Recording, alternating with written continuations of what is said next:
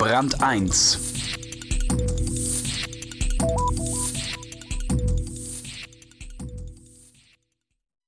Was Web 2.0 heißen kann, lernen einige Konzerne schmerzhaft. Blogger sind mächtig und wer vor ihnen sicher sein will, muss immer online sein, auch am Wochenende. Stefan Heuer erzählt die Geschichte einer schön gedachten amerikanischen Kampagne für ein Schmerzmittel und ihres jähen Endes. Skandal in Echtzeit. Jeder kann heute im Nu Öffentlichkeit herstellen. In Blogs und Tweets treffen sich Gleichgesinnte ganz schnell, wenn sie Unternehmen die Meinung sagen wollen. Doch die müssen erst lernen, auf die neuen Medien zu reagieren. Die Kampagne für das Schmerzmittel Motrin, Wirkstoff Ibuprofen, passte in die Zeit. Zielgruppe waren junge Mütter, die ihre Babys in einem Tragetuch schleppen. Aktive, selbstbewusste Frauen, die die Hände frei haben wollen, statt einen Kinderwagen zu schieben. Sie hatte die New Yorker Agentur Taxi im Auge, als sie eine schicke Animation bastelte, in der Satzfetzen und Grafiken wild durcheinanderwirbelten. Der Text aus dem Off kam von einer jungen Mutter, die über Rückenschmerzen klagte.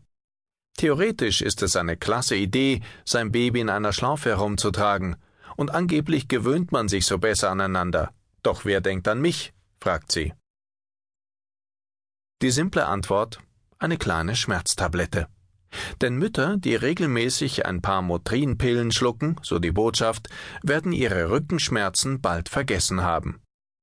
Ein Spot, mit dessen Aussage sich die künftigen Kundinnen 43 Sekunden lang identifizieren können. So zumindest hatten es sich die Texte New York gedacht und die Werber bei McNeil Consumer Healthcare in Philadelphia, dem Hersteller von Motrin. Ende September stellten sie den Spot ins Netz. Doch er verfehlte seine Wirkung, und zwar gründlich. Stattdessen bekam McNeils Konzernmutter Johnson Johnson die Macht sozialer Netze zu spüren. Denn viele Frauen fühlten sich verhöhnt. Anderthalb Monate nach dem reichlich unauffälligen Start wurde der Spot innerhalb eines Wochenendes plötzlich zum Online-Skandal.